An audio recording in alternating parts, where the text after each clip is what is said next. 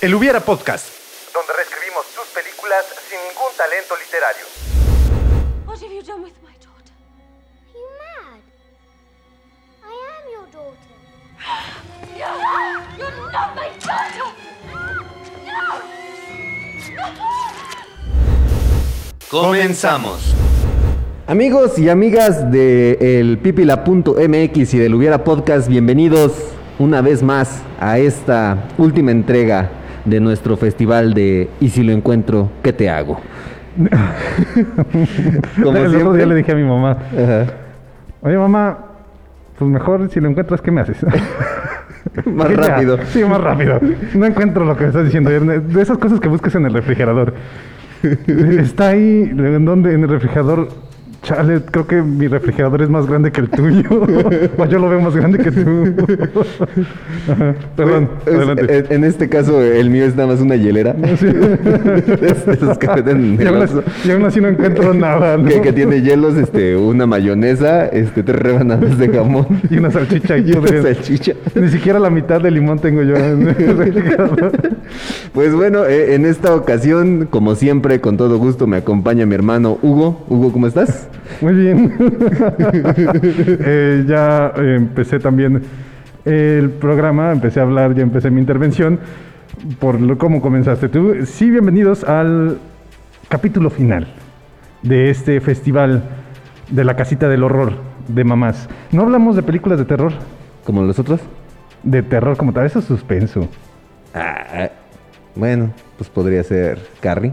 Pero es que, es que por ejemplo, bueno, eh, el, el tema o, lo, o lo que va el día de hoy es justamente la entrega de los reconocimientos de la chancla de oro Ajá. este, a todas las mamás que han tenido aportaciones tanto en el cine como en la televisión. Ajá. Y es que, eh, como tal, ya no encontraba alguna película este, de mamás en donde pudiéramos desarrollar este, una serie de escenarios. ¿Cómo, cómo no, mamá mía, Juno? Ah, pero no están tan buenas.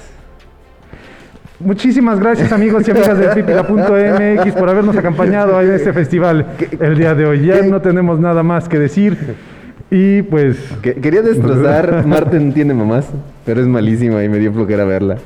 ok, pues, ah, hay muchísimas películas, incluso podemos haber abordado una serie, hermano. ¿Y, Bueno. por, y por qué eso no me lo dijiste en los mensajes? Eh, estaba borracho. Fue un camino largo y turbio y estuve borracho la mayor cantidad del tiempo. bueno, como podrán ver, el día de hoy estamos de gala. Sin embargo, en la producción solamente nos alcanzó para un saco. Y por eso soy el único que trae saco el día de hoy. De hecho, ni siquiera es un saco eh, que digamos sea muy caro. Lo encontramos en la paca y pues dijimos, pues va, es el que nos alcanza. A ver a quién le queda. Eh, y pues fui el ganador. El- el que calzó. Exactamente. Porque era comprar esto o comprar la, la chancla, un buen traje o comprar la chancla de oro, que efectivamente la chancla de oro tiene un gran um, valor económico y a todas aquellas mamás que se lleven el premio en, por alguna de sus interpretaciones, les vamos a hacer llegar su reconocimiento hasta la comodidad de sus hogares, totalmente desinfectados, el tiempo que sea que tarde en llegarles. Eh, por cierto, eh, Susana, si te tienes que bañar ahorita en la mañana, no vas a encontrar una de tus chanclas. Y como lo dijiste antes de comenzar el programa, te voy a robar ese chiste. Tenemos muchas mamás que pueden ganar el premio el día de hoy. Hay muchas mamás en cine y televisión que pueden llevarse un premio el día de hoy. Nadie se lo espera. Nadie sabe quiénes son los ganadores. Ningún miembro del staff del pipila.mx sabe quiénes son los, eh, los que estuvieron en la terna, ni los que están en los sobres que no existen, que se van a llevar los premios. Ni siquiera nosotros sabemos quién se va a llevar el premio. Pero hay una mamá que no hay forma de que se gane un premio. y es la mamá de Luis Miguel. que, que, por ejemplo, justamente estaba yo pensando en todas este, esas mamás que a través de su muerte o una enfermedad este, han marcado el rumbo de nuestros este, personajes principales. Está como la mamá de Star Lord, este, Ándale. la mamá de Arthur Fleck. La mamá de Eren Jaeger de Attack on Titan, que no la has visto, pero gracias a que se la come un titán colos, no un titán colosal, un titán, eh, surge toda la historia y, y desemboca en una de las cuestiones más lamentables y desagradables y tristes que puedas ver en un anime. La mamá de los hermanos Eldrick en eh, Full Metal Alchemist. Me siento muy otaku el día de hoy. Sí, sí, sí, como que no te bañaste para este programa. No, tenía que hacer juego con el saco Con que el saco. encontramos que todavía tenía sangre y olía COVID. Pero ya estoy vacunado. Sí, soy inmune a esa parte. Y por ejemplo, pues en, en este caso, como bien lo mencionabas, pues eh, a lo mejor la desaparición de la mamá de, de este personaje ocasionó que cantara como Los Ángeles. Eh, Cantaba desde antes. Ah, bueno. Pero, pues desafortunadamente no podemos entregar un, eh, una chancla de oro, pero podemos entregar una chancla de oro póstuma. ok. Podemos, si estamos inaugurando los premios, podemos inaugurar categorías. podemos hacer lo que sea con estos Sí, premios. sí. Al final de cuentas es de nos- son de nosotros y nadie nos los podrá quitar. Pues estamos aquí reunidos, programa número 60 de Lubiera Podcast, en un conteo eh, progresivo desde el primer episodio, obviamente. Y es el la segunda ocasión en donde no hablamos de una película como tal. La primera vez lo hicimos cuando eh, estaba sospechoso de estar contagiado por el virus del COVID. Y, e hicimos ahí una... eh, Una dinámica. Una dinámica muy particular para el cierre de la segunda temporada. Y el día de hoy no vamos a hablar como tal de una cinta, vamos a hablar de una serie de mamás que han salido a lo largo de la historia, tanto en la televisión como en la radio. Y les vamos a otorgar un premio, tal vez en algunos de ellos ni siquiera vamos a decir qué premio es, solamente vamos a decir, ah, sí, le damos una chancla de oro a ella porque es muy divertida o cualquier cosa que se nos ocurra. No, pero también estamos el, el de cierre, este, el episodio con el que empezamos la tercera temporada. No. Ajá. ¿Cuál fue el de Injustice? En donde hablamos. Ah, no, pero teníamos, teníamos Snyder una, Cut. eh, teníamos eh, como base el Snyder Cut. Ah, bueno, sí, también. Sí, o sea, y de ahí construimos todo basado en una serie de cómics, de novelas gráficas, que se enfocó en su mayoría en Batman, pero Sí. que, que dejamos, dejamos de lado muchas. Que, que podemos empezar con esa, esa mamá también que. Pero que tampoco le podemos marcó. entregar. Bueno, se le puede hacer llegar es póstumo también. Podemos, podemos empezar con los honorarios. O, pod- o podemos hacer entregársela a Honoríficos. Flash para que viaje en el tiempo y les entregue tanto a su a mamá. como la de Batman. Eh, Aquí está esta cuestión. ¿Y eso qué es? Lo vas a entender después. y así cuando le disparen con la lágrima en el ojo, así. Oh, ya entendí por qué tengo ese premio. sí lo merezco. o tal vez tampoco lo entiendan, pero eh, sí pueden ser eh, unas. Hola, hola producción. Hola, hola. Hola. Hola. Entonces, eh, pueden ser póstumos a la mamá de Flash y a la, a la señora Martha Wayne, que en Flashpoint Paradox era el guasón. Ahí no se lo merece tanto. Vale, des- cabe destacar que como guasón no se merece tanto la chancla de oro. ¿Cómo de que no es un muy buen villano? Sí, pero no vamos a celebrar a la maldad en este programa, ¿ok? Ah, ah, por- no, es que ¿cómo de que no? También puede, podemos el, el premio a la, a la mamá más mala en el cine. me gustaría, me gustaría, entonces vamos a empezar con eso. Ok. La mamá más mala en el cine. Lo vamos a enfocar como la mamá más mala con sus hijos o la mamá más badass. Vamos, vamos a empezar con la más mala con sus hijos porque yo tengo por ahí este dos. A ver, no sé si, si podemos ver. este ten- ten- tengamos la misma visión. A mí, la primera mamá que me acuerdo en el cine que se me hizo, que, que trata de una forma muy despreciable a su hija, Ajá. es la mamá de Precious. Ok, vamos bien. Primera nominada, me, me gusta, me gusta. Este. Bien, adelante. Ah, yo pensé, pensé que ibas a, a decir una y, y la segunda. Pero le puso Precious de nombre. ¿Cómo puede ser tan mala una mamá que te pone preciosa de nombre a tu hija? es como Dulce Victoria. Claro que tu mamá. No sé por qué pasó, pero te ve como una Dulce Victoria. Oh, ok, que no sé de qué se queja de todas maneras, este, su raza está acostumbrada a eso. Exactamente. ¡Wow! Los comentarios emitidos en este programa por los pseudoexpertos no son responsabilidad del pipila.mx. Ajá, Y este, la mamá de Carrie. Ok, También vamos. este que, que a raíz en la adolescencia de Carrie, de Carrie, donde ella empieza, si no mal recuerdo, es que tiene su, su primer periodo, Ajá. este, la mamá piensa que está poseída y Ajá. también hace una serie de, de- de cuestiones que hace que, que lleven al límite la a Carrie, justamente, y empieza a desarrollar este tipo de poderes. Eh, que, eh, pues sí, desarrollarlos, hacerlos crecer. Me gustan las dos candidatas, pero toma en cuenta que si no hubiera hecho eso la mamá, él- ella no hubiera descubierto sus poderes. Entonces es necesaria esta mamá. Entonces, Pero también es... pero también es malvada. Eh, estoy intentando, cuando estabas diciendo el nombre de algunas mamás malvadas, eh, me había venido una a la mente. Sí. Hay una serie que se llama The Act. Es de esta plataforma. Es una, una de las plataformas que no están con. Stars Play, creo. Que le da medicamentos a su hija supuestamente porque es muy enfermiza. Pero en realidad les da los, los medicamentos para que siga estando enferma. E- Es que, por ejemplo, esa premisa es, es la... Porque creo que vi los cortos, este, o el tráiler, es el de la chica que está Calva. Sí, la- Pero fíjate que esa premisa yo también la vi en la película de Ron. Exactamente, también ah, para allá íbamos, pero ahí no es, eh, ahí no es su mamá directa. Ajá. En ese caso es eh, decide supuestamente quedarse con la hija porque puede quedar eh, en una familia que a lo mejor no le daban lo que ella le podía dar, lo cual era una vida tormentosa y llena de enfermedades provocadas por la mamá. Que no la terminé de ver, de hecho, ¿Cuál? la de Ron. ¿La de Ron? Sí, Ah, tampoco de Act. No, yo sí, ter- yo sí terminé de ver la de, la de Ron y se me hizo buena. ¿Sí? Sí, sí, sí. Sí, está... Tiene un... Pero qué, qué mal nombre, ¿no? Porque está en silla de ruedas. o sea, ¿por qué le dices corre si está en silla de ruedas? Oh, sí, también. O sea, re- realmente se me hace muy desgraciado el que digan eso.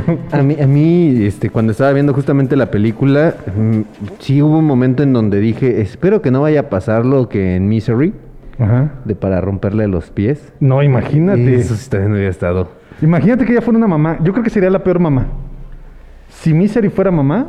Bueno, no, no es, no es, no es Misery. eh, si el personaje este, De- eh, de esta mujer fuera una mamá, sería. Yo creo que se llevaría el premio. Ajá. Es lamentable que no haya tenido hijos, no haya tenido descendencia si no hubiera sido este, una mamá terrible. Bueno, vamos a de- dejarlo con cuatro candidatos. Ok.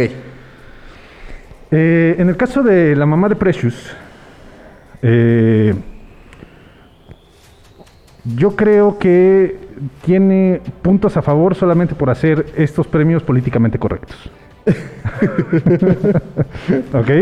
Ese sería un punto a favor. Ajá. En el caso de Carrie, pudiera ser, eh, gracias a ella obtuvo Eh, empezó la trama, desarrolló el poder. Exactamente, desarrolló el poder del personaje principal. Yo creo que es un buen punto. Y en el otro, en las otras dos historias, pues son mamaces que, pues, le provocan enfermedades.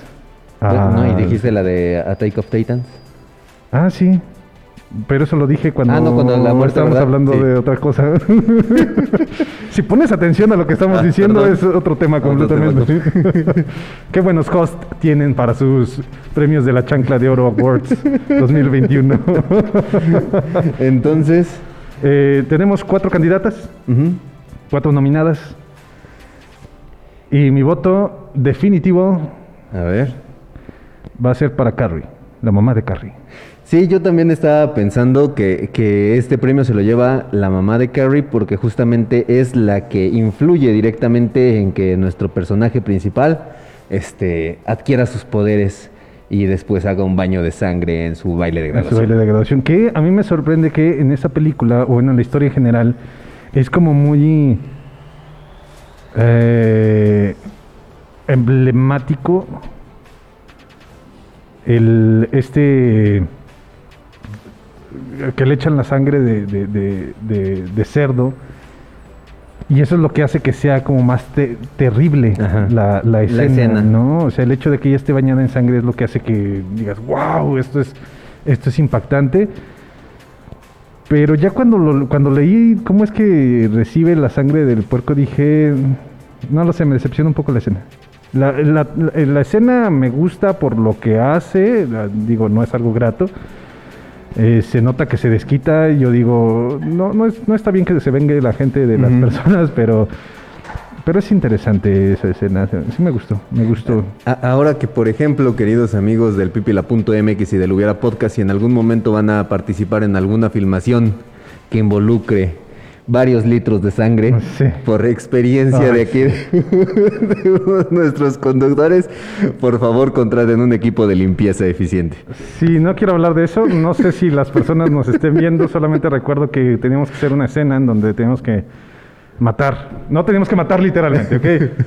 Si no hubiera sido más fácil. No. Hubiéramos contratado a niños de Belice, pero no es el punto. Eh, estábamos, eh, estábamos haciendo la historia de la gallina decapitada y la estábamos adaptando a un cortometraje. Y son tres niños con cierto retraso mental, no, tres jóvenes con retraso mental que ven cómo de- degollan a una gallina y después quieren replicar eso con su hermana. Y lo hacen. Y entonces eh, el director dijo, tenemos una niña de seis años, yo creo que sí tiene como cuatro litros de sangre en su cuerpo. Yo desconozco la cantidad de sangre que hay en el cuerpo de una persona, pero no creo que sean cuatro litros en un niño. Entonces conseguimos los cuatro litros de sangre y empezamos a regarla por toda la casa. Y después dijo, ok, ahí limpien. Y se fue. Y dije, ¿qué? ¿Qué? y lo peor es que no era casa de nadie de los que estaban ahí presentes. Era, era, un, era un set rentado. Sí, Ni Bueno, rentado, fue nos prestado. prestaron. Sí. Ah, pero fue muy lamentable ese momento. Entonces, el- la primera chancla de oro se la va a llevar la mamá de Carrie, que estoy seguro que mi hermano no recuerda cuál es su nombre. Margaret. No tengo idea. No, pues yo dije un nombre decirlo. Un nombre muy famoso en inglés. No puedo decir Juanitas, es en español. A ver, Margaret. eh, Margaret, Margaret de Carrie. Señora Carrie, señora, señora Rodríguez. Siguiente mamá que, que yo quería mencionar. Ajá. Un- ¿Una mamá? Ah, gracias. Sí, cierto. Dios santo, sí se fue rápido. Eh, bueno, quería hacer mención eh, de una de las mamás más importantes en la televisión, pero regresando yo creo que me gustaría hacer la categoría. ¿Sale? Antes. Antes de irnos, porque nos queda bastante poquito tiempo, bastante poquito tiempo. Wow. Estamos de gala y estamos Sí, sí, utilizando sí. la sintaxis de manera perfecta. En la introducción del programa del día de hoy, en la intro, pudieron haber visto a una mamá que a mí se me hace una mamá a quien estimo bastante, a quien, quien- que- que- cuyo personaje me gusta mucho y me gusta mucho la química con su pareja, su primer pareja, que es Becca de Is Us. Es una serie que durante mucho tiempo le recomendé a mi hermano. Yo no la he terminado de ver y estoy casi seguro que mi hermano ya la terminó de ver. Es, es una serie hermosa. Pues vi las, las temporadas que estaban disponibles en Prime, pero ya vi que en Stars Play justamente ya está la otra temporada, nueva pero temporada. pues, no, no la he visto. Es una mamá maravillosa. Es de esas. es- me encanta la historia porque te muestran cómo, por más que una persona intenta ser la mejor o el mejor papá o la mejor mamá, siguen habiendo ahí detalles que, por más que quieras, puedes llegar a afectar a tus hijos. La misma situación de Jack, que es el papá. O sea, es un papá ejemplar, pero al, al final del día terminan muy traumados por eso también. Ah, la forma en que falleces. No lo he visto. No Ah, sé ¿no has cómo, visto no cómo he visto fallece cómo Jack? fallece Jack. Ah, Eh, no. Y a mí me sorprende la forma en la que Kevin queda traumado por la muerte de su papá. No, Una- un personaje, eh, el papá que es tan, tan noble, les, les entrega todo a su familia, tanto a su esposa como a sus hijos, y su pérdida termina afectándolos tanto. Y no es spoiler decir que se muere. Desde el primer capítulo sabes, muere. que fallece. Entonces, ahí está interesante. Y a mí lo que me sigue doliendo, la relación de Beca con Miguel. Yo sé que en algún momento te van a Ya te van a explicar, explicar el por qué. el por qué. Pe- pero, chale, dolió. Pero bueno, ya estamos en el momento de irnos Cumbre. al cumbre, de, el primer bloque comercial. Agradecemos a todas las personas que están presentes el día de hoy. Agradecemos que estén acompañándonos en esta celebración tan importante para nosotros aquí en el Hubiera Podcast y en el pipila.mx, en donde estamos haciendo la labor de reconocer a todas y cada una de las mamaces en el cine y la televisión. En un momento regresamos. En un momento regresamos, amigos.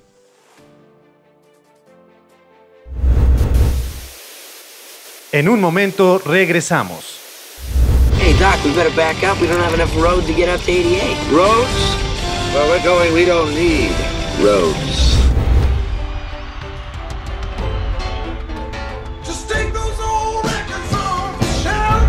What? Say what again? Say what again? I dare you. I double dare you. Say what one more goddamn time. Wax on, right hand. Wax off, left hand. Wax on, wax off. Do you really think you have a chance against us, Mr. Cowboy? Continuamos. Amigos y amigas del pipila.mx, estamos de regreso aquí en los la ¿cómo es la chancla de oro Awards. Awards Movie, Movie and TV Awards 2021. que va a cerrar nuestro festival, que también le podemos decir como, como mi mamá lo hace, este, la de la larga, el pase de lista interminable. El pase de lista interminable. Jorge, Hugo, Alberto, Alejandro, Chino, tú chingada madre. sí, exactamente. Exactamente. y otra de las frases que tiene mi mamá mucho es ¿a dónde vas que más valgas que lo que vales conmigo? Muchas frases. Las mamás están llenas de frases. Es- es, eh, yo siento que tiene, es, es de las cosas que tiene. No, no hay un manual para ser mamá, pero sí hay una libretita con frases.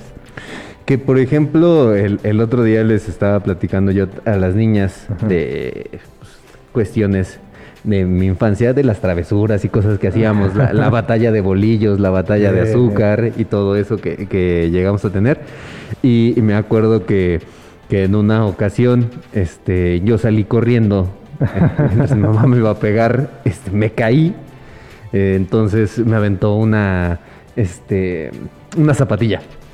Eh, me atinó en una rodilla y hizo una pequeña cortada. Sí, sí, Es cierto eso de que tienen una puntería mortal. Es, eh, yo, yo me imagino, ¿no? Nace el niño y empiezan a desarrollar una especie de ojo biónico para y órale. Sí.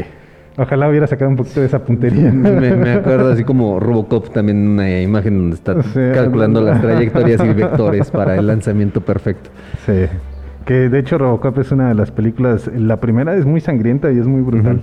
Es- El que derriten con ácido. sí, no es. ay, no. Pero bueno, bueno, ahorita no estamos hablando de máquinas asesinas, o bueno, tal vez sí. Tal vez hay una mamá que sea una máquina asesina.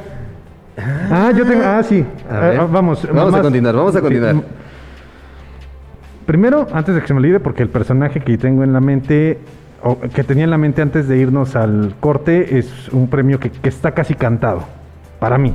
A ver. Será cuestión de ver. Pero eso lo vamos a dejar porque, porque está desde que, desde que me- desde ayer que me dijiste de que íbamos a hacer el programa el día de hoy. Desde el martes que me dijiste. La mamá más badass, la más aguerrida, la más fuerte, la más ruda, la que eh, se entrega más por sus hijos y ha peleado y ha derramado sangre por ellos. Que por ejemplo, aquí en este caso tenemos una que está basada, eh, a mi punto de ver, en la en una historia de la vida real. Ajá. Y este, yo tenía a este personaje que es este Eric Brokovich, Ok. en donde es un ambientalista y lucha para justamente para crear un, un medio ambiente sa- saludable para sus hijos. Hijos. Este que es un activista y tenemos pues justamente al- a, la mamá más badass de todo el, la, de todo el cine que pudiera ser ah bueno no ahorita se me vino otra sí es cierto bueno adelante. este Sarah Connor Ok. este Buen- buena candidata. Buena candidata eh, en una de las sagas que yo creo que ya debería de morir. Pero buena candidata. Interpretada por dos mujeres que salen en Game of Thrones. ujú. Ok. y la, la última que se me vino a la mente es Beatrix Beatrix Guido Kill Bill Ok. Me gusta. que también hace todo lo posible por recuperar a su hija. Primero, es esta parte de que tiene la venganza Ok. y, y ya después cuando se entera que su, que su retoño está vivo, o sea, también le hace una mamá muy varaz. Tenemos un pequeño problema conmigo porque ya recordé que la mamá que yo estaba pensando solamente sale en los libros. Bueno, vamos, vamos a extender en Ok, esta claro entrega de la sí. chancla de oro. Por única vez. Por única Por vez. única Por única ocasión. vamos a incluir a una mamá Sí, aquí, de un aquí- libro. aquí nos está diciendo producción que se puede. Que ¿Es sí válido? se puede. Sí, Sí, ya revisaron válido. el bar. Ok, Y dijeron que les vale tres hectáreas lo que estemos haciendo y que podemos hacer lo que queramos. ok. Que sí, de hecho, si se fijan, sí está hablando por teléfono. ¿Sí? ¿Sí, Alex? Sí, claro que sí. Claro que sí, Alejandro. Procede. Ok. Eh, Game of Thrones, precisamente por eso lo mencioné. Caitlyn Stark, la mamá de los Starks, de, excepto... eh, Iron Man. Excepto Iron Man. Excepto Tony. Excepto que Tony fue Stark, matada por el soldado de invierno. Exactamente. en el caso de Game of Thrones, en la boda roja es un evento muy particular para muchas personas en, las- en- en la televisión y en, y en los libros. ¿ok? Matan a Caitlyn Stark. ¿ok? Era una mujer que era muy diplomática y que buscaba todo arreglarlo con diálogo. Incluso va a intervenir entre la guerra que está por desenvolverse entre Stannis Baratheon y Renly Baratheon, que son do- dos hermanos que iban a lanzarse a la guerra, ¿no? Y llega y los regaña incluso como si fueran sus hijos. Y en la boda roja terminan matándola y la avientan al río, degollada. La, la parte interesante es que después de dos días, la compañía, eh, no recuerdo su nombre, es importante el nombre, eh, la, la rescatan. Beric Dondarrion, una persona que había sido revivida en múltiples ocasiones, gracias al dios de fuego, le da el beso de la vida y la revive. Pero revive con el cuello degollado, después de dos, de dos días de estar muerta, ya no puede hablar, pero empieza a trabajar para vengar la muerte de su esposo y de los hijos que mató, mataron los, eh, los Lannister. Y es de las personas más crueles y violentas que puedes encontrar. No sé por qué te estás riendo. sigue siendo mamá, mamá zombie, pero sigue siendo mamá. Ok, es que por ejemplo, al momento de que me dices cuello degollado es, es ¿de qué forma? O sea, nada más es una un corte o es una, un caso en donde corre y la cabeza. No, imagínate. Así va, saco la cabeza de esta forma. Ay, perdón. Como moped. Como mope. Tu, tu, tu, tu, no. Al, al imaginarme, perdón, yo sé que estaba muy dramática tu intervención, pero. No, ima- imagínate en donde voy a acabar con todos los. Ayúdenme, ayúdenme. y es una de las líneas argumentales de Lady Stoneheart, Lady Corazón de Piedra. Es una de las líneas argumentales que más les gustan a las personas, los fanáticos de los libros, que más nos gustan. Y termina siendo una que quedó completamente fuera de los libros. Bueno, yo de, De la de la película, de las series. de las series, que era, era lo que a lo que iba un poco mi pregunta. Yo no he visto Game of Thrones, soy a lo mejor ese de ese 1% de la población mundial que no lo ha visto. De hecho, es el 99.8% de gente que no ha visto Game of Thrones. Entonces es al revés. Exactamente. Ah, ok, perfecto. Entonces, este, pero yo siento que, que a lo mejor eh, esta parte o el afán luego de que los directores, guionistas, al momento de que adaptan un libro, a, ya sea a una serie o a una película, hay detalles que pudieran ser muy crudos o, o desconozco el de que el de No, por qué eh, fue este omitido. Yo, yo me imagino, dos, yo me imagino razones. La primera, el hecho de que no sabían hacia dónde iba la historia, porque el quinto libro termina en un punto dramático crucial para Lady La- Stoneheart, para Jamie Lannister y para Brienne de Tart. Son tres personajes muy importantes en la historia en donde están dialogando para ver si pueden salvarse los, el- el Lannister y la otra chica. Porque los tiene atrapados y quiere acabar con ellos, porque ella solamente busca venganza y no, no entiende de razones. Entonces dijeron, no sabemos qué va a pasar. Además, es una, una línea argumental muy amplia en donde pues tienes que contar cómo la reviven, tienes que hacer muchísimas cosas para que funcione esa, esa historia. Entonces yo creo que tiene más, más que, más va por ahí que por la, la parte cruda y por la parte sangrienta, porque si ves Game of Thrones te vas a dar cuenta que nada, eso no importa tanto. Ok. O sea, tengo otra mamá, vas- vas A ver. No es tan badass en un así de así nada más viéndola de manera superficial. Jojo Rabbit, ¿la has visto? No. Ok, en Jojo Rabbit, Scarlett Johansson interpreta a la mamá de, a la mamá de Jojo. Ok, es una mamá muy tierna, muy linda, alcohólica, pero que al final del día busca hacer todo lo mejor por su hijo y siempre busca que esté bien. Ok. El detalle es que estamos ambientados en la Segunda Guerra Mundial. El detalle es que es alemana. El detalle es que ella apoya a los judíos. Y entonces hace todo y tiene a una niña judía refugiada en su casa. Este, es una persona que se preocupa por los judíos y que tiene un final muy lamentable que está hecha la película no tanto para que llores en esa escena, solamente para que pues entiendas lo que ocurrió y la madurez que está teniendo el personaje de Jojo ante la situación. Ok. Es una mamá que luchó por los judíos durante la Segunda Guerra Mundial. Interesante. no, no, no he visto esa película. Sí, tienes que verla, es buenísima. entonces, en la terna tenemos a, a una mamá zombie, Ajá, a una mamá ambientalista, ajá. a una mamá que eh, rescata a, a los judíos. Ajá. Este, tenemos a una mamá vengadora y por último a la a, una a otra representación de cierta deidad en donde da, va a dar a luz al Salvador del, del mundo. Entonces, este, por favor, tú que eres el- la persona elegante, ¿a quién le daríamos este punto de, de- de esta, esta terna? Antes de continuar, recuérdame quién es la que iba a dar a luz a la deidad. Sarah Connor. Así es cierto. Es al, al Salvador. Yo dije, sí, estoy intentando hilar a las personas. Sí, ya, este es este. Es- es esta, sí. Al Salvador, no está la Virgen María aquí. Es que, es que, por ejemplo, en alguna ocasión en donde estaba viendo las referencias acerca de Terminator, decían, de, "Ey, y Sarah Connor, que va a ser la, como la, la nueva, este, la mamá del nuevo salvador del mundo, ¿no? Ah, ok. Sí. Ah, muy bien. Entonces ya Sí, estamos. Perdón. Muy bien, La Vengadora, personaje creado por Quentin Tarantino. Muy buen personaje. Que ellos sí tuvieron personal para limpiar la sangre. Que si Mamá. tuvieran, quién sabe. No he visto ningún detrás de cámara sobre esta película. Ajá. Sería interesante verlo. Imagínate, pues vámonos y toda la sangre ahí. no, no, no.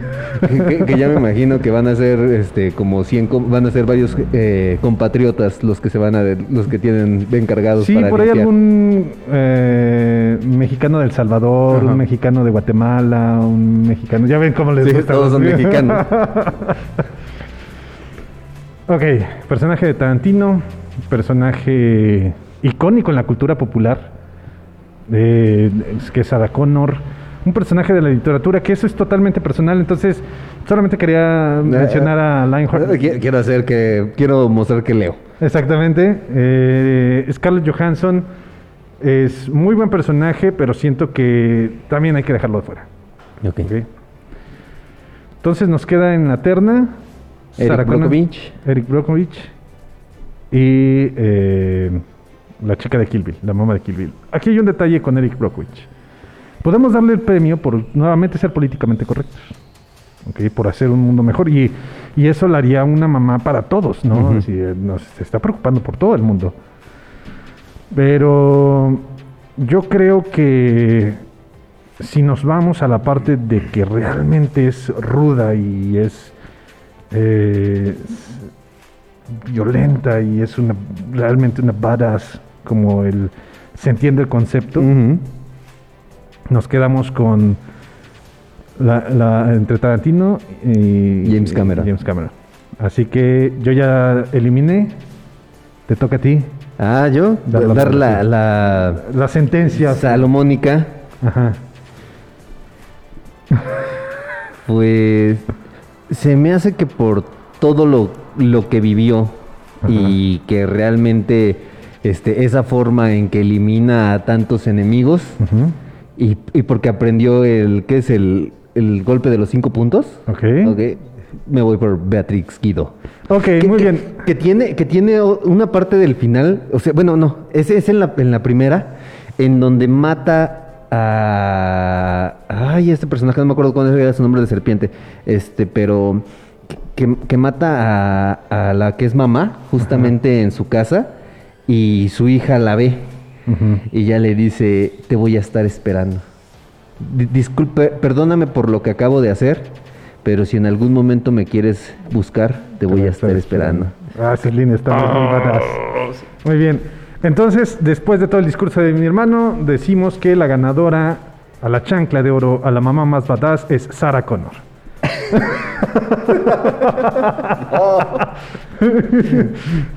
Dijo, di- está diciendo producción que nosotros podemos. No, no es cierto. Personaje creado por Quentin Tarantino. Sí. Beatrix Guido. Beatrix Guido. Sí, muy bien. Siguiente, eh, an- antes de pasar a la más tierna, quiero hablar de la mamá más longeva. Y esta solamente, a esta solamente pueden entrar las mamás de series. Ok. Porque estamos hablando de que la, el personaje que ha sido más tiempo mamá en la televisión. Ah, ok, ok, ya, ya, ya, ya entendí. Pero no solamente eh, que ella lleva más, eh, más años siendo el personaje, sino también termine siendo una mamá, si bien no modelo, si sea la mamá como más, eh, con elementos que podamos decir, ah, es una buena mamá. ¿sale? ¿Por qué? Porque la primera mujer en, el, en, el, en la terna, antes de la que nos menciona producción, la primera mamá, Marge Simpson. Eh, O sea, es, es la que más tiempo ha estado en pantalla, ya 30, 30 temporadas. años. 30 y tantos años. 33 años ya siendo Ya el personaje de Marge 32 Sim- años, Marge Simpson. Entonces, obviamente, Marge tiene que estar en esta terna. Producción que da- 38 minutos de la transmisión ha estado totalmente desconectado. Resulta que ahora sí quiere participar. y nos dice Lois de Malcolm en del Medio. Todas estas sitcoms tienen una mamá que pueda ser ejemplar. Tenemos dos mujeres en la terna, Marge Simpson y Lois. Ahora, por ejemplo, tal vez eh, su comportamiento no fue tan correcto, pero también una mamá que, que duró pues bastantes temporadas en alguna serie eh, pudiera ser la esposa de Walter White. La esposa de Walter White, un personaje cuya evolución ha sido muy particular. También está, ay, se me fue su nombre. ¿Cómo se llamaba la esposa de Walter White? Bueno, Sky- Skyler. Skyler. Skyler también. Bueno, tenemos ya tres mujeres. Tres mujeres. Tres mujeres. Yo quiero agregar otra. No, es- esta, haz de cuenta, esta, esta hagan de cuenta que va a entrar porque, porque el conductor del programa quiso que, que- que entrara. Ok. Ok, eh, hay mano negra aquí, obviamente. Está amañado. Está amañada esta terna, pero yo quiero poner a Pam de The Office. Un personaje que me gusta mucho hasta la temporada 6. Ya estoy en la temporada 7, Alex, en el episodio como 17 y la temporada 7 sí ya empieza a caer un poquito. Pero Pam también me agrada. Eh, también se nos, se nos está yendo Kate de... Este... Mm, no, no se nos estaba yendo, sí la estaba pensando. Ah, también. ¿Rebeca? Rebeca. Beca. Exactamente. Beca. Beca. Beca. Beca, Beca, sí, también obviamente Beca de DC SOS, una serie. Otra vez, miren, ya nos estamos yendo al segundo eh, bloque, Ajá. pero regresamos a DC SOS. El personaje de Beca es un personaje. to- Todos los personajes, más bien, en esta serie son muy humanos. William, sé que no es una mamá, Ujú. Pero es hermoso. El personaje de la hija de esta, ¿cómo se llama? Es Kate. Es Kate, ok. El personaje Kate, la primera vez, bueno, hasta donde yo he visto, cuando pierden al bebé, Ah, sí. uf, es, una, es un golpe impactante. El, cuando pierden incluso que van a ser trillizos y que pierde, nuevamente, no es un spoiler porque eso pasa en el primer capítulo, Ajá. que pierden, van a tener trillizos y que uno de los tres fallece, es una serie muy humana. Entonces, eh, Becca, no sé si después Kate tiene un hijo, si tiene un hijo. No, hasta donde me quedé no. Ok. No. Entonces hasta el momento, eh, entonces en la terna están Becca, Skyler, Marsh, Lois, Lois. y yo sé que vamos cuatro, que llevamos cuatro. Vamos a poner una quinta, nuevamente amañado por mí, porque sí que hay muchas series y puede haber muchas series muy buenas en donde aparecen buenas mamás. Ahorita que recuerdo Step by Step, eh, paso a paso, también tenemos eh, Boy Meets the World, aprendiendo a vivir, que también tienen a sus mamaces ahí presentes, En me- mejorando la casa. mejorando la casa, La exactamente. esposa de Tim Allen que aguanta también Sí, bastante. Pero quiero tomarme la libertad de presentar a un personaje en la terna que durante nueve temporadas, durante ocho temporadas no fue un personaje presente, pero siempre se hablaba de ella. ¿Cómo conocía a tu madre? Ah, ya. Durante ocho temporadas no aparecía. No apareció. Hasta la novena temporada ya fue un personaje recurrente. Y es un personaje en lo personal de los más hermosos también creados. Porque es un personaje que entiende a Ted porque ella es igual. Y que realmente encuentra su alma gemela. Y me gusta mucho la serie porque te presenta la teoría del alma gemela y del amor de tu vida. De tu vida. Que no siempre es la No misma tiene que ser la misma persona. Y que al final del día no te puedes, puedes perder a, a las dos o a alguna de ellas. Pero son seis. Pues vamos con seis. Porque tenemos este, a Marsh, Ajá. a Lois, a Skyler. Dijiste la mamá de The Office. Ajá. Este, Becca. Beca. Y este. Y ahorita la de cómo conocí a tu madre. Porque nosotros queremos y porque nosotros podemos, tenemos seis candidatas en la categoría de la mamá más. ¿Cómo le podemos poner a la terna? Longeva, eh, pero. Pues sí. Sí, Marín, ¿por qué no? Continuamos, pero, pero dentro de esto tiene que ser una buena madre. Una buena madre. ¿Ok? Muy bien. Vamos a tener que irnos a un corte comercial antes de que demos los resultados de esta última terna. Que presentamos porque no es la última. Ajá. Y pues ahorita regresamos, solamente vamos a un pequeño corte, unos, un minutito. Ok. ¿Te parece? Ahorita regresamos. Ahorita regresamos.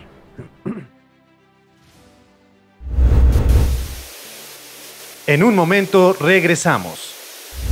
We're friends to the end. Remember? This is the end, friend. Choose life. Choose a job. Choose a career. Choose a family. Choose a fucking big television. Choose washing machines, cars. If a guy walked in for an interview without a shirt on, and I hired him, what would you say? He must have had on some really nice pants.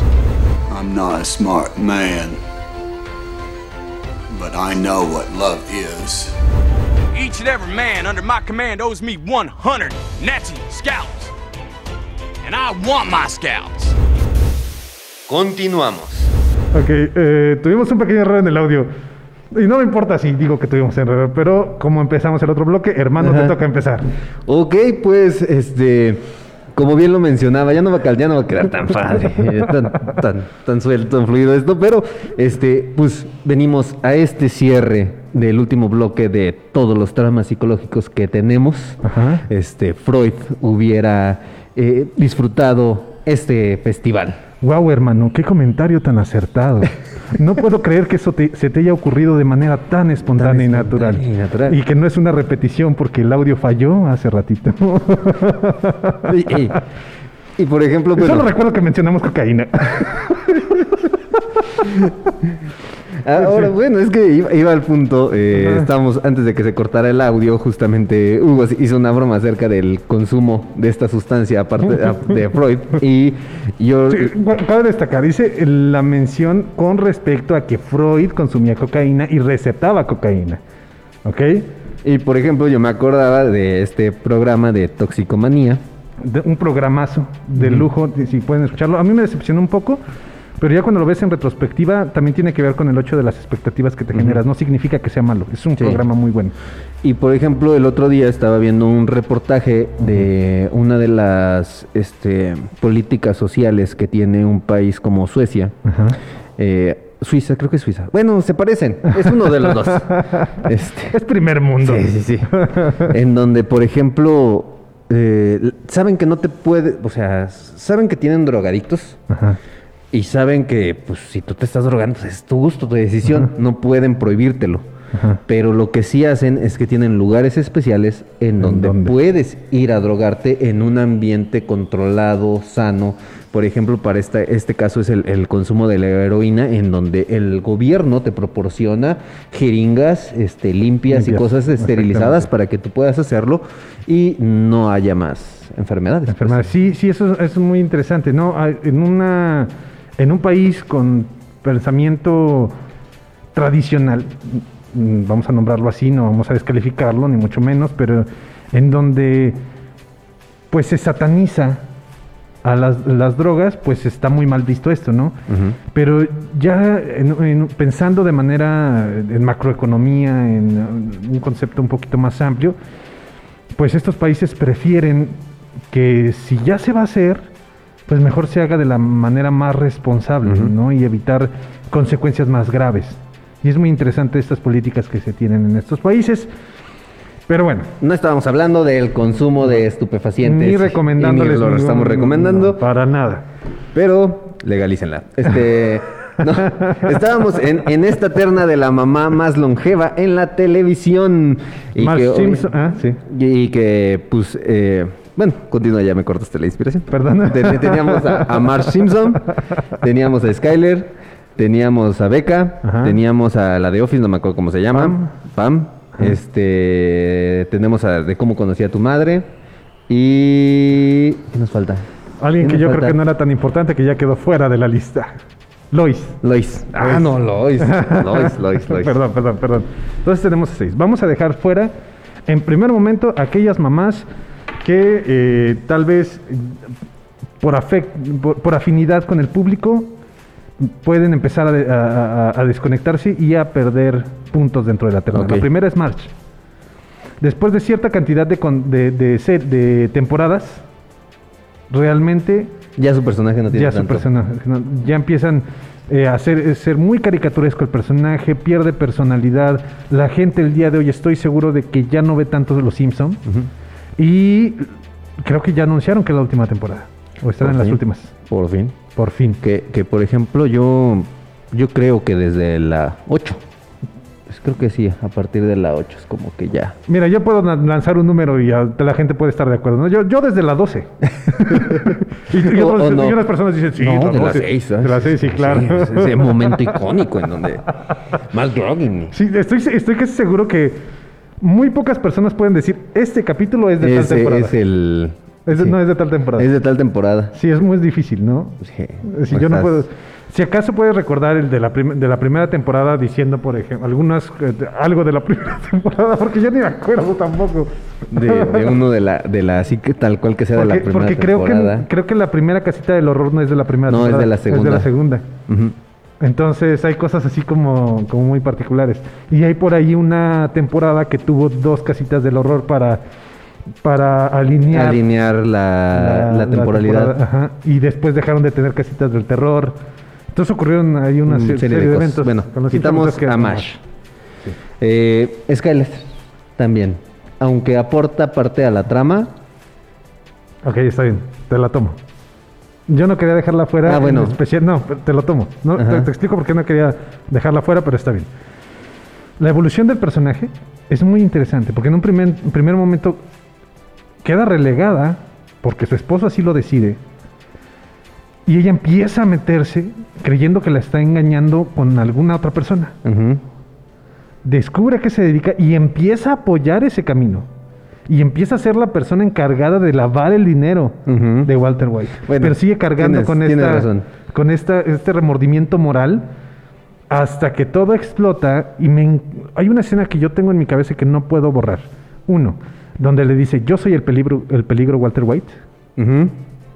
Y el segundo, cuando está en el piso y llega Walter Jr. y se pone entre su mamá y su papá. Bueno, le acabas, de rescatar. Me- mejor, eh, si me permites, vamos, vamos a eliminar a la pareja de Ted Mosby porque pues, se fue hasta... Tampoco. No, está bien, está bien. ya. te, voy a dar mis, Permítame. te voy a dar mis argumentos. Te la tomo, Ajá. pero te voy a dar mis argumentos. Es un personaje con el que te encariñas durante ocho temporadas sin conocerla, Ajá. sin saber quién es, Ajá. sin siquiera verla. Nada más la ves al final de la octava temporada, cuando pide one ticket for, for Farhampton, please. Ajá. Ok. Después la empiezas a conocer. Y empiezas a ver la importancia que, sus palabras representan en cada uno de los personajes. En Barney, que Ajá. es la que provoca que se case con esta Robin. En esta. ¿Cómo se- llama? esta? En Lily. En Lily, porque la entiende de por qué su esposo. Eh, porque está enojado con su Con su esposo, Pero, la apoya moralmente y le ofrece galletas, aunque es una totalmente desconocida. Apoya a, A- Marshall, a para llegar a Farhampton. Que roba la camioneta por la justicia del rey. Exactamente. Y eh, en el caso de Robin, hace algo con ella. no me acuerdo. Tampoco me acuerdo. Y además, el diálogo en donde ya se conocen Ted. This umbrella belongs to me. El juego de palabras que tienen, dije, es ella. Es ella tal cual. Tampoco es porque toda la temporada 7 te estuvieran mostrando que estaban en la... La temporada 9. en la temporada 9 te estuvieran mostrando que estaban en la estación de trenes. Cuando sale Ted con el traje de la, de la paleta de, de tren y después ella sale como la viejita que marca esa paleta, dije, es ella. Pero está bien, lo tomo. Quitamos a... Ok, te va. ¿Quién eliminas? Ok. Ya quitamos a Marsh, quitamos a... Vamos a quitar a Pam. Ok, de Pam Office. de Office, eh, porque realmente, por lo que llevo hasta el momento, no ha demostrado que sea una buena mamá, solo me cae bien el personaje. Ok. es un personaje muy lindo, eh, hace una muy buena relación con este, eh, con Jim, eh, lo entiende, tienen el mismo humor, es una pareja que se complementan, pero no se demuestra que sea la mejor mamá del mundo y pues la dejamos de fuera. Sí. Ok, entonces tenemos ahorita a Lois, Lois, a Skyler, Skyler. y a esta Becca. Becca. Está complicado. Lois es una mamá muy real. Una mamá que aunque es explosiva, que aunque es agresiva, aunque es muy enojona, te da miedo. Es una caricaturización de una mamá, pero entiendes el amor que tiene a sus hijos. Y la relación que también tiene con este Hal es brillante. Sí.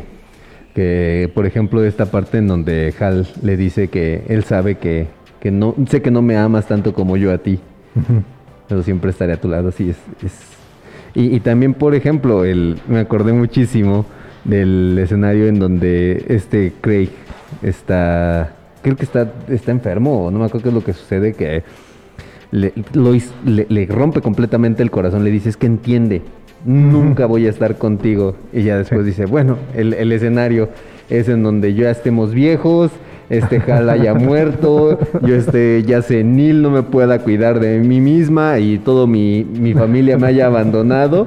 Ahí. Este, ahí es el punto en donde podemos estar juntos. Dice, tal cual como yo lo imaginé. Sí, sí, sí. Entonces, Ah, vamos puntos, difícil. puntos a favor de los tres personajes. De los tres Skyler, personajes. Becca. Bueno, ya de, no hemos de- hablado de no hemos- Skyler. no hemos hablado de Becca. De Becca. De Skyler, pues ya dijiste, esa parte de la evolución del personaje tiene razón, es, muy bueno. Y por ejemplo, de Becca, o sea, si ustedes no han visto Is Us, eh, la forma también, porque, porque retratan. Esta, esta Lois es una este, Mamá versión cómica, ca- caricaturesca acerca de lo que es una mamá, de todos los problemas que tiene y cómo los enfrenta. En el caso de, de Skyler, pues es un personaje llevado al límite de acuerdo a las situaciones que, que se van presentando en la historia. Y Becca tiene todos esta, esta matiz, es, todos estos matices, todas estas gamas este, de, de sentimientos en donde eh, ves cómo fue el desarrollo de la historia con su familia, de, de los niños, el sobreponerse de- del fallecimiento de uno de sus bebés, el de apoyar a su esposo para, para la adopción de otro, de otro bebé. Entonces, eh, es una mamá muy humana, también llevada al límite de, de diferentes formas y en muchas situaciones. Pero con escenarios muy reales, muy humanos. Y yo le voy a dar mi voto a Becca por el puro cumpleaños de Jack. Cuando Jack, eh, cuando Becca está embarazada, todavía no tiene los hijos, Ah, ya, ya, ya, ya, ya. Ajá, está completamente embarazada y está siendo muy emocional, pues, o sea, y lo entiendes, ¿no? De hecho, eso me gusta mucho del personaje porque sí es muy humano. Entonces, ella empieza a ser Jack agresiva, esperando su, enojona. su regalo de cumpleaños. Exactamente. es muy humana, eh, es muy voluble, no, está en un punto muy voluble y es precisamente en la escena que, aparece, que apareció en el intro, en donde ella está hablando con sus hijos. Y le dice, yo no espero, no, no, no puedo esperar en encontrarlos, no puedo esperar en hacerles unos trajes de Halloween. Y yo no soy una persona que le guste el Halloween. Su papá, su papá va a ser la mejor persona del mundo, lo van a querer, lo van a amar. Después dice, ¿su papá? Es su cumpleaños y estoy siendo un monstruo con él. Y entonces, a pesar de que está embarazada, empieza a hacer las cosas para hacerle un pastel y hacerle su celebración anual. Que él no, él no pide nada realmente. Él lo único que quiere es esa celebración anual. Y por mí, por eso, y por infinidad de cosas que también vive, el punto de que, a pesar de que Miguel es el mejor amigo, o era el mejor amigo de Jack, y ella decide darse una oportunidad más en la vida, a pesar de que estaba rota, y después cuando ya supera la situación, no sé cómo lo hace, pero decide empezar una nueva vida con, con Miguel, dije, qué, qué humano, qué humano. Hay, hay una eh, situación en la, en la serie también que es justamente ya después de que Jack fallece, en donde está ella con los preparativos del, del funeral y todo eso, que también ves cómo está sufriendo la soledad que tiene el personaje, que, que se está enfrentando a, a vivir esa situación y sacar adelante a sus hijos y te dices, ah, sí, es un personaje llevado muy al límite durante toda esta serie.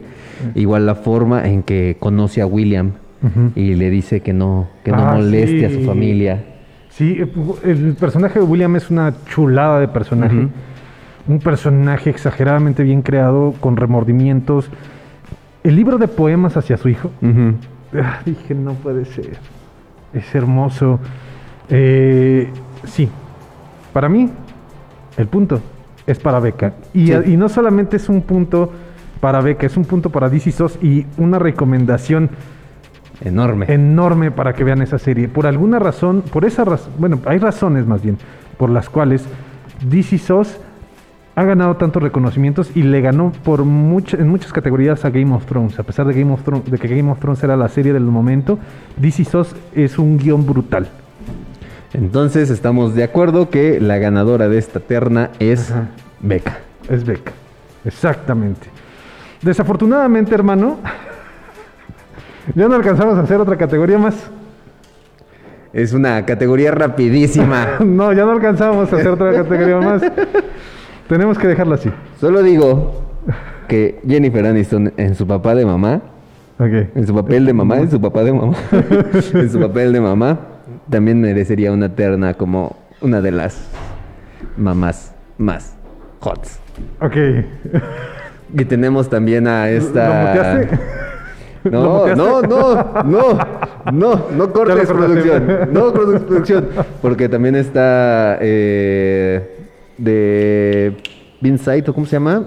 La historia del futbolista, de Pequeño Mike. Ah, de Sandra Bullock. Sandra Bullock. Eh, Reconocimiento especial, en mi caso, para Juno, Juno. porque a pesar de que muchas personas descalifican esa película, a mí me gusta bastante la O sea, cinta. es, que, es que la cinta es buena, Ajá. pero no termina siendo más. No, exactamente. Pero me gusta cómo al final te retratan muy bien la soledad que está viviendo Juno. Y cómo que el- el ul- la última ancla que tenía para agarrarse a eso era su hijo. Pero al final se dio cuenta que no podía. Entonces decidió seguir con el plan original y entregar a su hijo. Y para mí sí fue una interpretación brutal de Elliot Page. En, ya estamos hablando de hace muchos años. Que por ejemplo también, este, creo... Ah, Sí, Sí. precisamente me vino a la, a la mente Natalie Portman. Y, y a mí con ahorita que dice Natalie Portman también la parte de la película de Black Swan, la mamá La mamá. Ah, también sí. que, que quiere llevar a, presionar a su hija para que logres los sueños que ella nunca tuvo, o sea, Ajá. también esa mamá Eh, también esa también mala, entra ¿eh? dentro de, la villana. primera. de la sí, primera. se me olvidó. Natalie Portman, ¿en dónde quedó amor? En, en un Walmart. Natalie Portman, otra vez, nuevamente en Star Wars. Como Padme. Como Padme Amidala. Ok. También tenemos. Ah, es que. Ok, ya me acordé. Eh, una, una mamá que también eh, podría entrar no tanto en la longeva, porque. O sea, una telenovela del- de las que pasan aquí en México. Y esta es una telenovela de una televisora que justamente fue como la parte con la que destacó. Y yo me acuerdo que llegaba y la veía con mi mamá y disfrutaba verla y ha tenido difere- y ha tenido este Ah, acaba de tener otra otra adaptación este por Telemundo, pero Mirada de mujer. Que acabas de decir, acaba de. Bueno, ya Pero ya tiene ya su tiene tiempo con la tiempo señora también con, Victoria. con Victoria. Ajá. Pero no me Victoria fíjate que, que no me gusta tanto la, la de Victoria, me gusta más Mirada de mujer con esta Angélica Aragón. Aragón, Y este Ari Telch y este Fernando Luján. Ajá. que en el papel en el papel del, del esposo Que desgraciado. después quisieron sacar una segunda parte, Mirada de Mujer 2, que fue un fracaso total. Sí, sí, no, de hecho sí la sacaron. No, sí, después Sí, sacaron. sí, después sacaron y fue un fracaso total, pero, pero esa serie de Mirada de Mujer también es una... Ves las situaciones de una mujer, este, pues ya era de unos 50 años que está este, enfrentando a- al abandono o separación de su pareja y aparte las situaciones que tienen sus hijos con una este, hija que está obsesionada con el papá, un hijo que no sabe qué hacer con su vida y otra pequeña que está sufriendo diferentes situaciones por el consumo de estupefacientes y demás. También es una mamá muy cruda y dices, wow. Y bueno, eh, se me hace curioso que enfocamos esto hacia una telenovela, no está mal. De hecho, valdría la pena como revisitar algunos contenidos de esta especie, porque hay buen material como Café con aroma de mujer. Ok, también. También es una serie, una telenovela que tiene sus sus, sus, sus bemoles Que, ahí. que hicieron a la gaviota. ¿Qué hicieron a la después, gaviota? Después fue la, la, la versión Primero- de la gaviota, ¿no? Primero fue Café con aroma de mujer, después la versión Cuando seas mía Ajá. de TV Azteca y después la de la gaviota. Eh, Destilando ah, amor. sí, cierto, destilando amor. Sí, muy interesante. Pero ese no es el punto. Había pensado yo en un último reconocimiento a una mamá que entregó todo por su hijo. Es una mamá que eh, sabía lo duro que es la vida y más teniendo un niño con discapacidad. Forrest Gump. Mi mamá dice que la vida es como una caja de chocolates. Sí, de bombones. Chocolates. ¿Son muchos chocolates? Sí. Ok. Nunca sabes ¿De qué- te va a tocar? qué te va a tocar. Sí, también las situaciones la- las que vive la mamá de Forrest y, y pues lo que tiene que hacer también para, para la escuela y todo Y eso. otra dices, mamá, ma- "Ah". otra, otra mamá malvada que surge de esta película es Jenny. Ok, Jenny no es mala con su hijo. no, No. Porque era muy buena con su hijo, pero fue una villana con Forrest. Forrest. Que, que también tenemos a otra mamá que pudo causarles muchos traumas psicológicos a sus hijos. No sé si tú te acuerdas, estabas muy chico. ¿Mi Este, mamá? No. no, no me acuerdo. Tengo muchos de, blanks. De, otra, de otra telenovela. Es que, por ejemplo, pues nosotros cuando estuvimos en México... eh, Solo había una solo televisión. una televisión, entonces veíamos lo que hubiera. Eh, me acuerdo mucho de Catalina Krill. Ah, en Cuna de. Lobos, Ajá. también una mamá que traumatizó a uno de sus hijos, de uno de sus hijos, haciéndolo creer que había perdido un ojo por culpa de él, y al final resulta que el parche no, no ocultaba nada, o sea, tenía un ojo abajo del parche, entonces también es una mamá muy malvada. Mira, me acabas de hacer un spoiler, yo no sabía eso. Pero bueno, amigos, amigas del pipila.mx en estos momentos. Ah, la mamá de Piecito, Aldo Chávez. En la de la era de Ah. la de los dinosaurios. Ah, no, vamos a animaciones. La mamá de Piecito, sí, cierto, Aldo. Eh, Nala. Ay, Nala, ¿qué hace Nala? La sí, la mamá de Pesito es, es este muy emotiva. Pero tenemos mamás importantes como Producción apoya y se le entrega Producción- producción. el- y se le entrega el premio honorífico, el último, la última chancla de oro en la terna ver, de ¿y las mamá mamás Coco? del NFC. Ay, mamá Coco qué? no, no, no, es piecito. No, es piecito. la mamá de Bambi. Bueno, o sea, las personas tenemos que alimentarnos y hay deportes que son necesarios. Ah, déjenme buscar antes de entregar esa. Diablos. otra, no. otra mamá de animación. La mamá de Po. Nah, No, no. este, la mamá de Nemo. Tampoco tuviste tanto tiempo para encariñarte con ella. Diablos, está bien. Lo cedo. La abuela, sé que la mamá- abuela de Moana. Nah. Ya, ya sé que mamá. Pero no fue mamá. Y eso es lo que duele. Eli de Op. Ah, sí, cierto. Que no pudo ser a mamá. que no pudo ser mamá, que tiene una de las transiciones más Sí. hermosas en el cine. Hay muy pocos desplazamientos de izquierda a derecha o de derecha a izquierda en el cine. Y en esa película tiene esa transición que es muy difícil de lograr y que tenga un impulso narrativo y lo logran de donde están pintando el cuarto a donde les dan las noticias. La mamá... no. La mamá de muchos personajes Sí. animados. La mamá de los Muppet Babies. No, es Nani. Ok. Esa es Nani. No, Los Increíbles, una mamá luchona. Ah, sí, tenemos a Elastic Girl. Last- el- ¿Quién? Eh, ese es de un comercial. ¿Mamá lucha? No. Sí, eh, sí. Elastic Girl, te casaste con Elastic Girl. Ya estamos en tiempo de extra. Agradecemos mucho que hayan estado aquí presentes con nosotros. Agradecemos muchísimo que nos hayan acompañado en esta entrega de los Chancla, Golden Chank. ¿Cómo es? ¿Cómo le puso? Los Chanca Golden Awards. Gol- Golden Chancla Awards. Golden Chancla Movie and TV Awards 2021. It was a pleasure being with you. Eh, agradecemos mucho que nos hayan acompañado el día de hoy.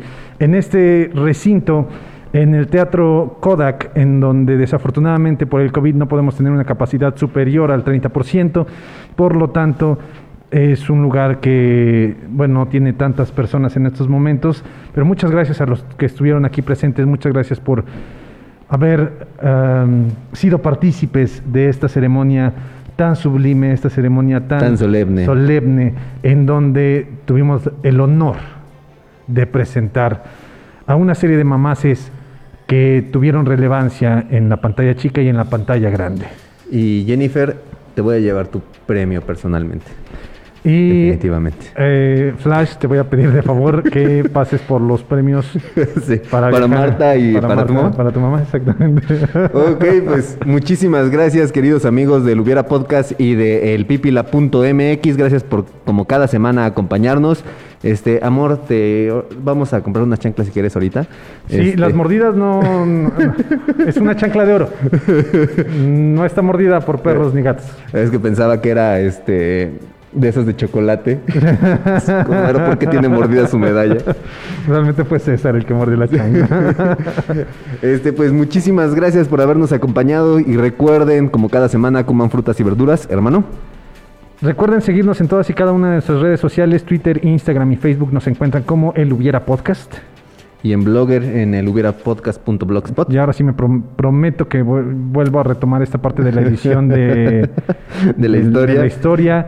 Eh, estoy orgulloso de que mi hermano está reviviendo uno de los personajes icónicos para mi formación literaria, que es Senki. Ya tal vez en algún momento podamos Eh, leer la historia. Completa. Completa. Se, está, se está cocinando. Se está cocinando por ahí una historia. Yo tomaré pensando en ti. Después van a entender tal vez esa referencia. Denle like, compartan el video, ya sea en Facebook, en YouTube del pipila.mx o en el Facebook o el YouTube de El Hubiera Podcast. Like, compartir, a- escriban sus comentarios. Igual si quieren que hablemos de alguna película es bien recibido, podemos hacerles caso o podemos no hacerle caso, cualquier cosa, eh, dependiendo del mood en el que nos encontremos. Pero, pues por mi parte, recuerden, el cine es la oportunidad que tiene la fantasía de ser realidad y la realidad de ser fantasía. Nos estamos viendo, nos estamos Nos escuchando, la, próxima, semana. semana. Adiós. Gracias, producción. Nos vemos.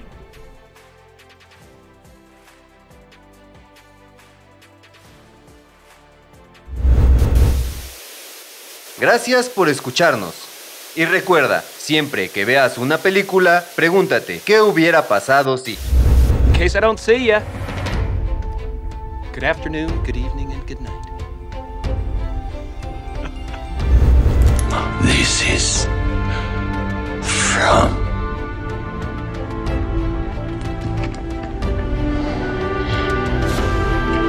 Matilda. Gentlemen, been a privilege playing with you tonight. Hasta la próxima. Esto es una producción del pipila.mx.